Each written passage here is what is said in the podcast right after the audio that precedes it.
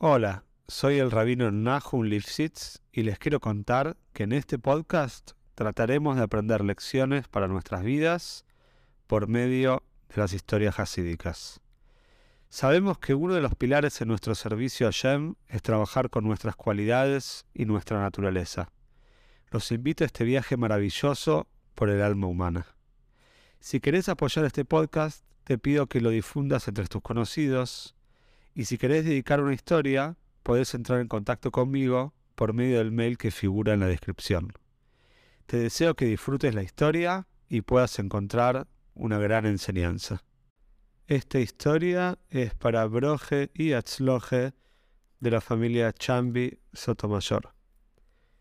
Ahora que estamos cercanos a Yudalef Nison, el 11 de Nison, cumpleaños del Rebe, y por supuesto que como Hasidim queremos conectarnos con el Rebe, queremos darle un regalo, queremos estar relacionados con él, entonces vamos a contar justamente algunas historias de Rebe Lubavitch.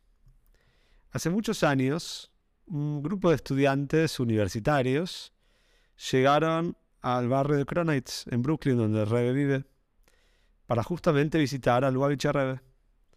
Mientras esperaban en la sala de espera, alguien le dijo que el Rebe canalizaba la inspiración divina y que el espíritu de Hashem hablaba a través de su garganta. Por supuesto, estos estudiantes no eran tan ortodoxos y estas palabras que el Rebe canalizaba la inspiración divina y que el espíritu de Hashem hablaba a través de la garganta de él, les pareció un poco quizás exagerada. Los jóvenes se sintieron asombrados, escépticos. Uno de ellos dijo, ¿significa eso que el Rebe nunca comete errores? Más tarde, después de que ya habían entrado en la habitación del Rebe, al Hader y Ejidus, al cuarto donde el Rebe recibía a las personas para audiencias privadas, uno de estos jóvenes le preguntó directamente y sin vergüenza al Rebe lo siguiente. Si el Rebe nunca comete errores, ¿por qué tiene una goma en su lápiz? El Rebe, imperturbable, respondió tranquilamente. Un Rebe no se equivoca. Sin embargo, hoy es más grande que ayer, y hoy agrega a lo que se escribió ayer.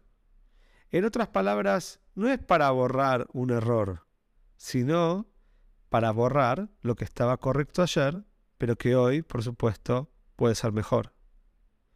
Hoy, una persona tiene que estar más elevada y ser diferente que ayer. Entonces, con estas palabras, el rey le dio a entender que realmente el Rebe es verdad que por un lado no se equivoca, lo cual no quiere decir que no pueda mejorar. Esto fue claramente el caso del Rebe cuando editaba sus famosos discursos, los Maimorim, para luego ser publicados. Cada vez que traía un Maimer, un discurso hasídico para el Rebe, para corregirlo, el Rebe trabajaba en la edición durante varias horas. A veces tardaba cuatro horas, incluso más.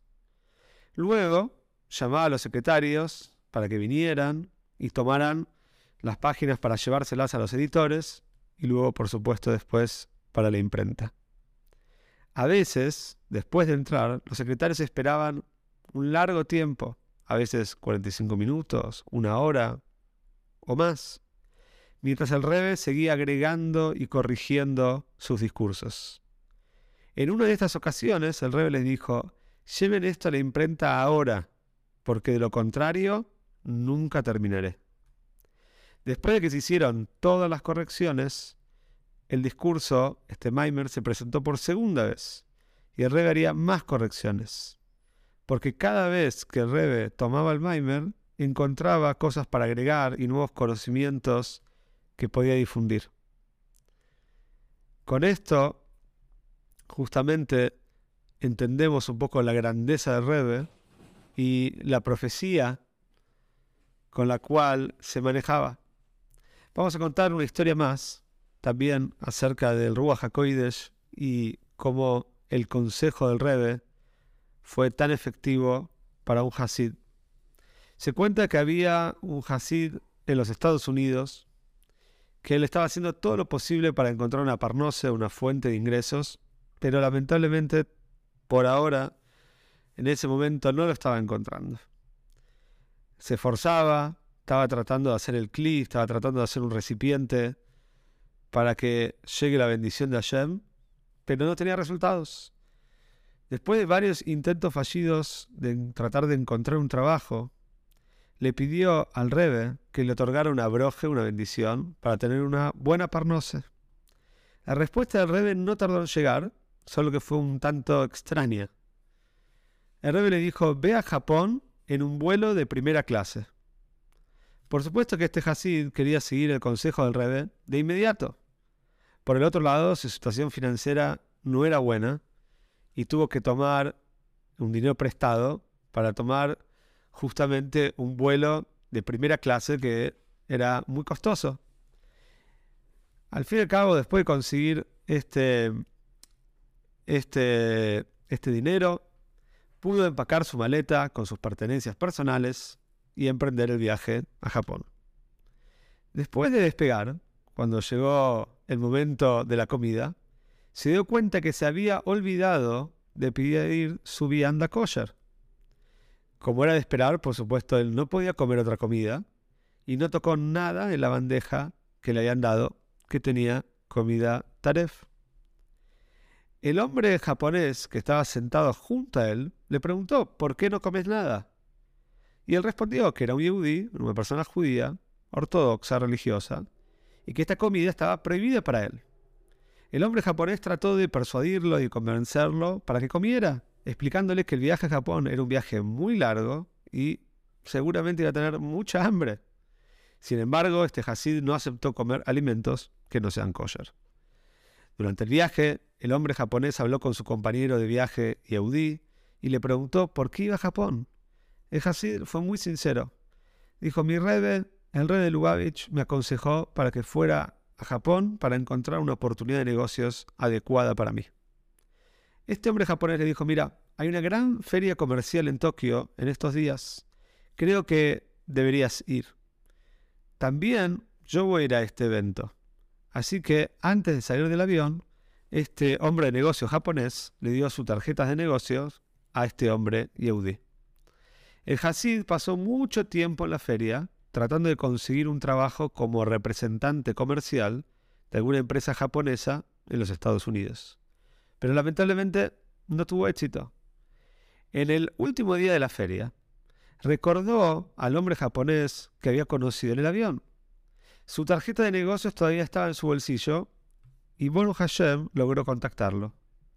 Le contó al hombre sobre su deseo de ser un representante de una empresa comercial y el hombre le dijo que justo estaban buscando una persona con tales características porque estaban por abrir una nueva línea de productos y necesitaban a un representante comercial en los Estados Unidos.